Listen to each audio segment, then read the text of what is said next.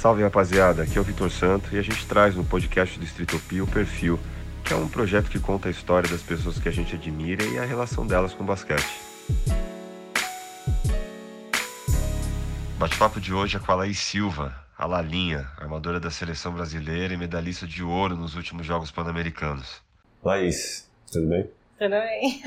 É, conta pra gente, Estritopia, como a sua história com o basquete aconteceu. É, primeiro se apresenta, fala um da sua história e aonde você encontrou, como esse encontro aconteceu. Então, o meu encontro com o basquete foi muito sem querer. Foi uma coisa para mim que é muito daquela fala que todo mundo diz que o basquete me encontrou. Eu era bem novinha e eu estudava numa escola é, pública lá perto da minha vila, onde eu moro. E um técnico simplesmente passou, ele, na verdade ele era um professor de educação física e ele simplesmente passou na sala chamando meninas para poder jogar basquete, treinar, na verdade. E minhas amigas daquela época falaram assim, ai, vamos, vamos, vamos. Mas elas foram na empolgação porque elas tinham uma queda pelo professor. Mas você brincava já ao zero? Uhum. Não, fazia nada, não conhecia, não sabia da bola laranja, nada. É. e aí eu falei assim, ah, na empolgação eu falei, vai, eu vou com vocês, vou acompanhar vocês. Só que desde mais nova eu sempre fui muito do, do esporte, sempre gostei de correr na rua, sempre fui muito maloqueira, vou colocar assim, sempre gostei de correr na rua, pinar pipa, jogar bola, tudo, eu era assim. Uhum. E aí, quando eu fui para essa aula, ele viu eu correndo, ele gostou da minha velocidade e ele falou: Poxa, fica aqui, arrisca e vê o que, que você vai achar. Eu falei: Tudo bem. Aí a gente foi durante um tempo da semana. Todas as minhas, as minhas amigas saíram e eu me apaixonei pelo, por esse esporte. Dali então, eu falava que eu tinha que dar um jeito dessa bola entrar naquele aro bonitinho ali. Eu falei assim: Eu vou ter que jogar essa bola lá dentro. Por brincadeira, só por Por brincadeira. Uhum. E aí, do, de repente, eu me apaixonei. Comecei a frequentar, frequentar mais vezes, ele me chamava mais vezes para fazer as coisas, e aí foi quando a gente formou meu time pela primeira vez, e foi aí que eu comecei a jogar aquelas federações bem lá atrás. Os campeonatos e tudo mais. E aí foi quando eu achei o basquete. E quando o negócio ficou sério de uma vez?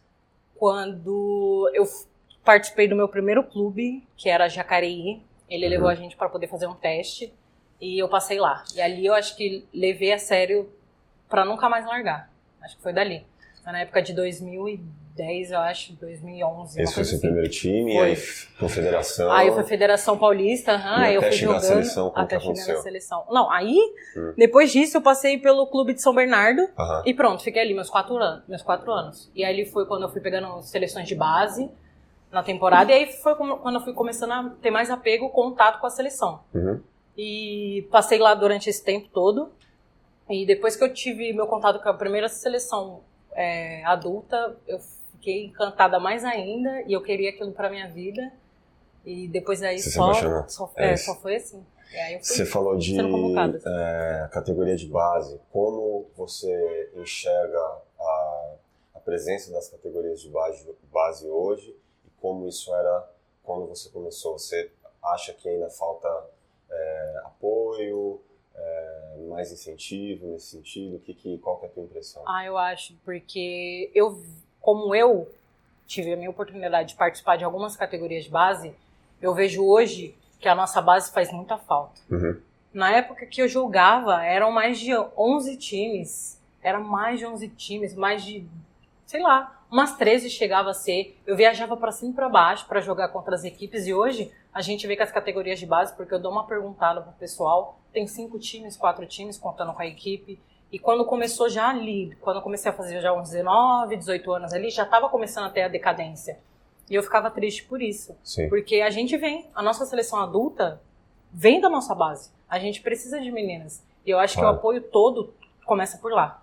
E é preciso lá. Eu fiquei, eu já comecei a sentir falta daí quando foi a minha primeira seleção de base, eu sempre peguei mais velha. Uhum. Nunca peguei a minha, pra você ter uma noção.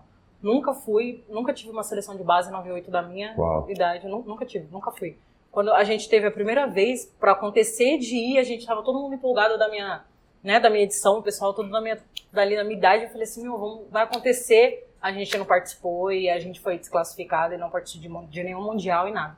E foi ali que eu fiquei muito mal, porque era minha, né? Finalmente ia ser a minha 98. Mas você nunca deixou de acreditar? Mas, não, nunca deixei de acreditar. Sempre achei que ia evoluir, que ia passar. Sim. Que isso tudo ia começar a dar um...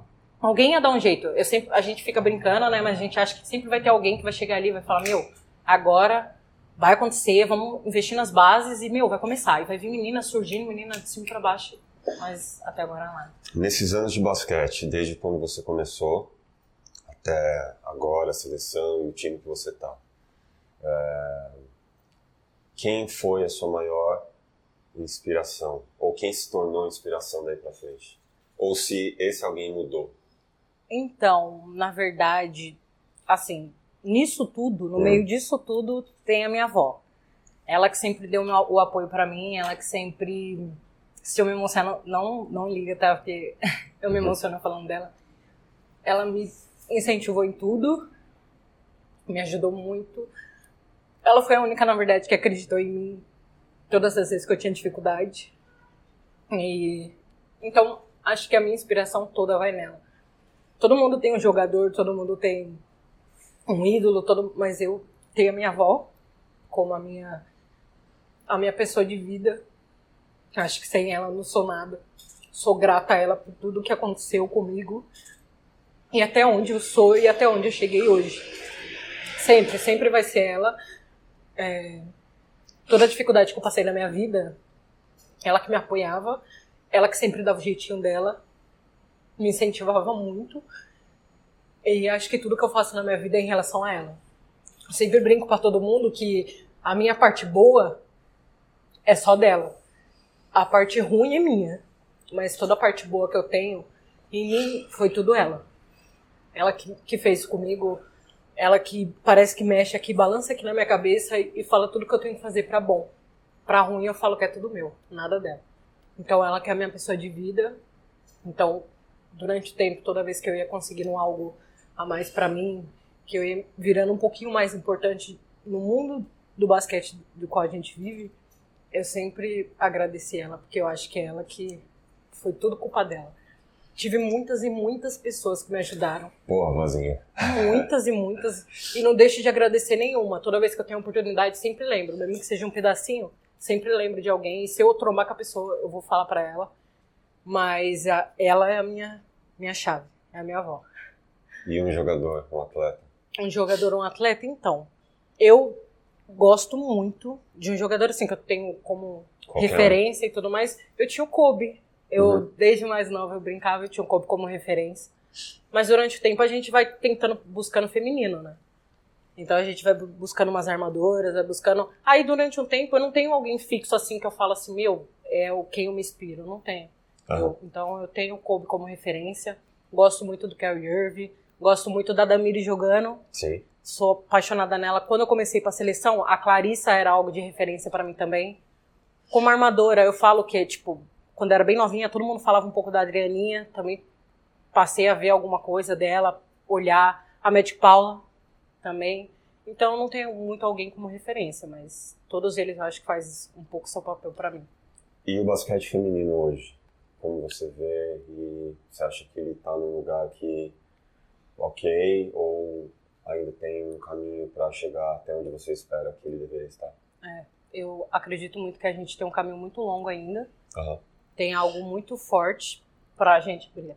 Tem algo muito muito para a gente chegar lá acho que ainda é muito importante para a gente então é uma caminhada muito longa mas eu acredito que a gente pode chegar nisso acho acredito que a gente já começou a fazer isso a nossa seleção está mostrando aí o quanto de meninas que estão saindo aí para poder jogar tá indo para equipes fora, é, tendo, sendo chamadas. Então acredito que é um caminho longo, mas não que é difícil. Acho que a gente pode chegar lá. A gente já ganhou respeito de muitas equipes aí de fora. Sim. Ninguém esperava que a gente fosse fazer aquilo que a gente fez no PAN, que a gente fez na Copa América. E trazer coisa que a gente nós, fez, entendeu? Exatamente. Então, acredito que mesmo que seja longo, a gente está começando. Mas eu vejo o basquete feminino ainda muito em falta que nem eu falei para você, tudo vem da categoria de base, para mim, nossas, nossas referências, então eu fico às vezes com medo de o nosso basquete acabar acabando aqui, sabe? Não, não, não vai acabar. Não, não, não vai, não, não vai. vai. Não é possível que isso possa acontecer. a gente não vai deixar. Então, já ótimo. Eu tava falando com a, com a, com a Lu sobre as tabelas que vocês fazem. Sim. Gente, isso é, pra mim é demais. Precisa. Eu fiquei apaixonada. Precisa sim. É. Em qualquer lugar vai aparecer alguém uma hora. Eu acho que esse é o propósito do projeto Distritopia como entrega para a cidade.